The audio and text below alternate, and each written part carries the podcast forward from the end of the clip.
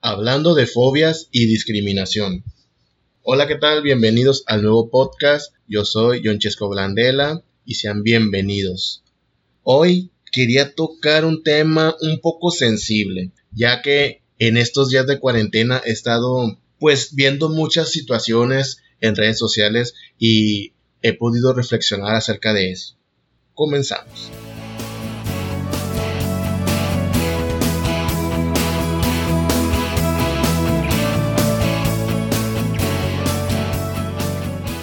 En este tiempo de cuarentena y pandemias, el que nos mantuviéramos encerrados o alejados del mundo nos ha servido mucho para reflexionar, para darnos cuenta de nuestra realidad como sociedad, como seres humanos, de mirar con lupa el daño que le hacemos al planeta y empezar, sí, empezar a tomar medidas para que de alguna manera podamos ayudar y no generar más caos pero también nos ha servido para sentirnos valientes y sacar todo el veneno que tenemos dentro, los rencores añejos, nuestras frustraciones, nuestras fobias, buscar espacios para levantar la voz por cualquier detalle y hacer movimientos gigantescos en pro de los derechos humanos, sexuales, legales, etc. Y es que todos nos creemos con el derecho de opinar sobre cualquier tema y pensamos que el mundo entero necesita nuestro discurso y nuestra sinceridad aunque no nos las pidan, aunque no importe nuestra opinión. Ya somos prácticamente esenciales.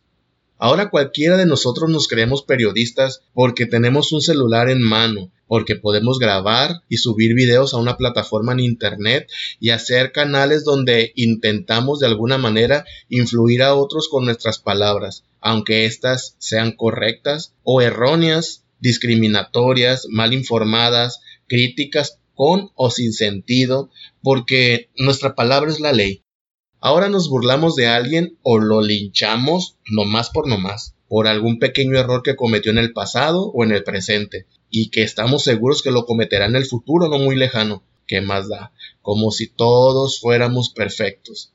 Y lo peor, lo peor es que seguimos cometiendo los mismos errores y no aprendemos la lección.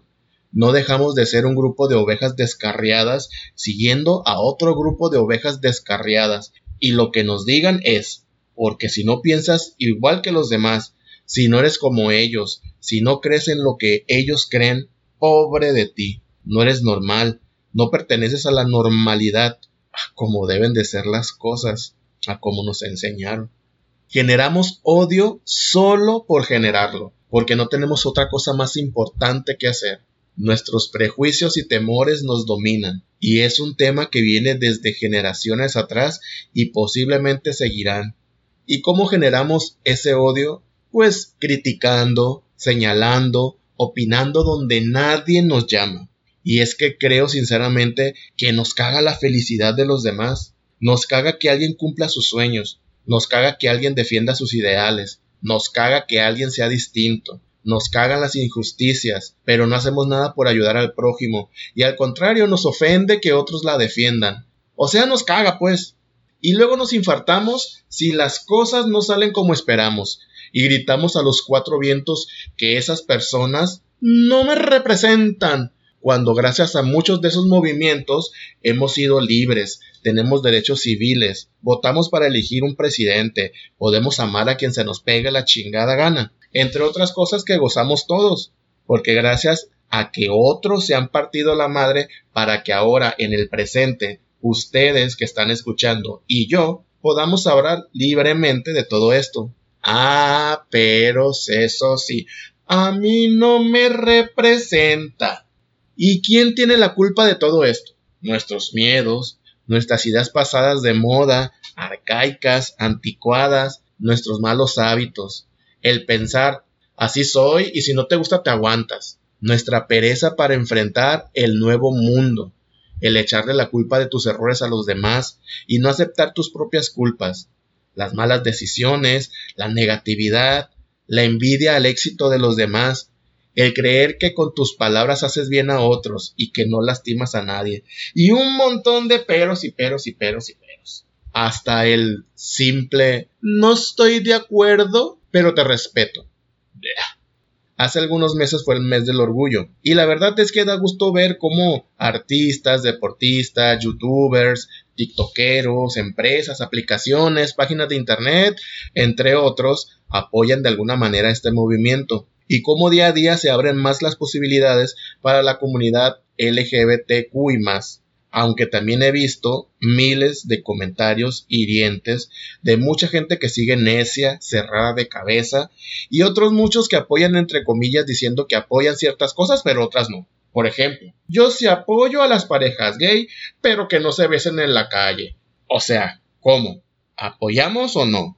Y ahí tienes a la doble moral persignándose porque ven a un adolescente feliz que se maquilla y nos enseña cómo lo hace y hasta lo realiza mejor que muchos y muchas. Pero no, ¿cómo crees? ¿Dónde están los padres insensibles de este chamaco? ¿Cómo es que se está maquillando como niña en un video si es niño?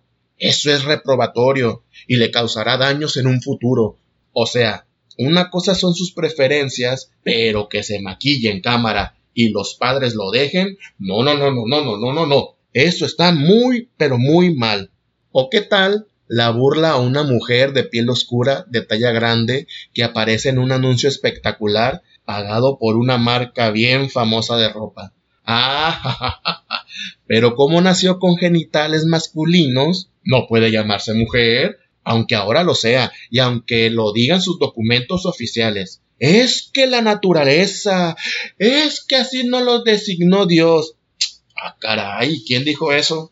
O una amorosa pareja de hombres que le abren la puerta de su corazón y de su hogar a un niño que fue abandonado por padres inconscientes que no tuvieron el valor, los huevos pues, de luchar por sacar adelante al pequeño. O sea cual sea la historia que hay detrás del niño, los papás lo dejaron solo y esta pareja de hombres lo rescató. Entonces, ¿cuál es el problema? Si no hay nada que temer, el niño será amado y tendrá al fin un hogar y una familia. ¿Cuál es el problema? Ah, pero no pueden ser padres dos personas del mismo sexo, porque no es el diseño original. Esta es una obra del diablo, son unos depravados. La verdad que es una pena escuchar esto.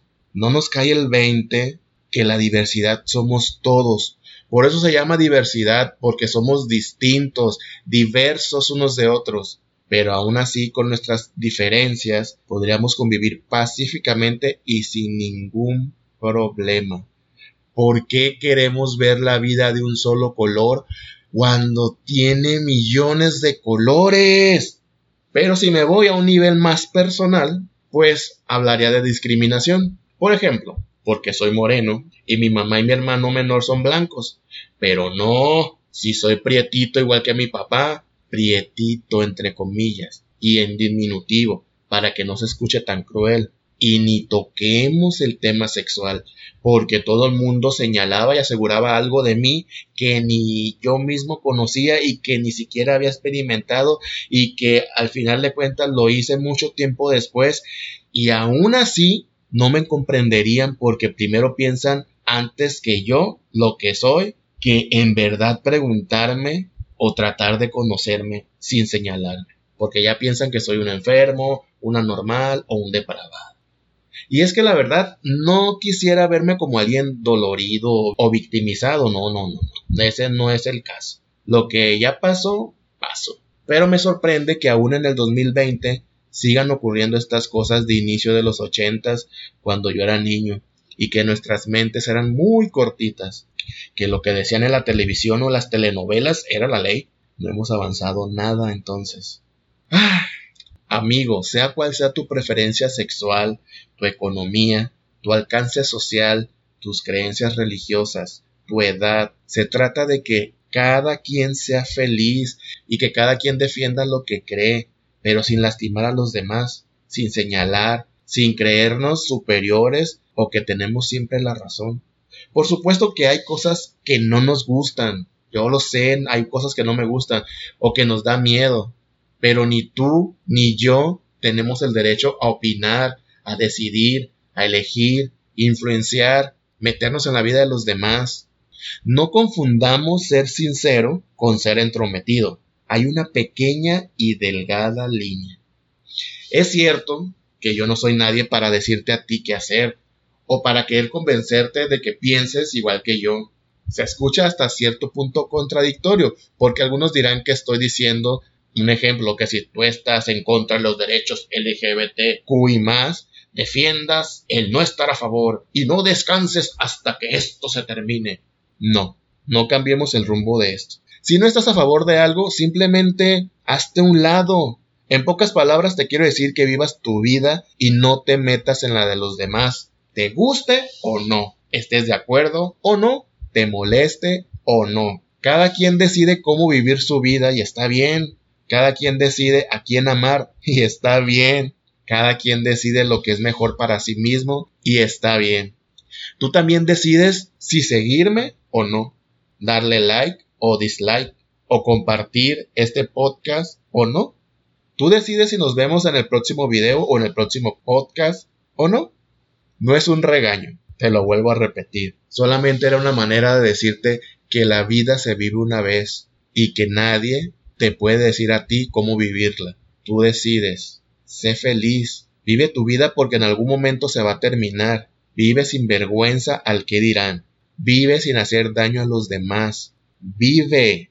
Amigos, les recuerdo que estoy en todas las redes sociales como John Chesqueando o como John Chesco Blandela. Y si te gusta mi trabajo, pues nos sigas, les des like y nos compartas.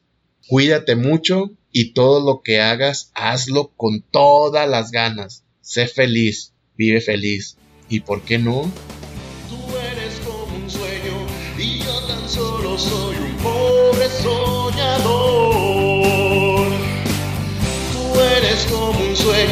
y de ese sueño nunca quiero despertar. Por eso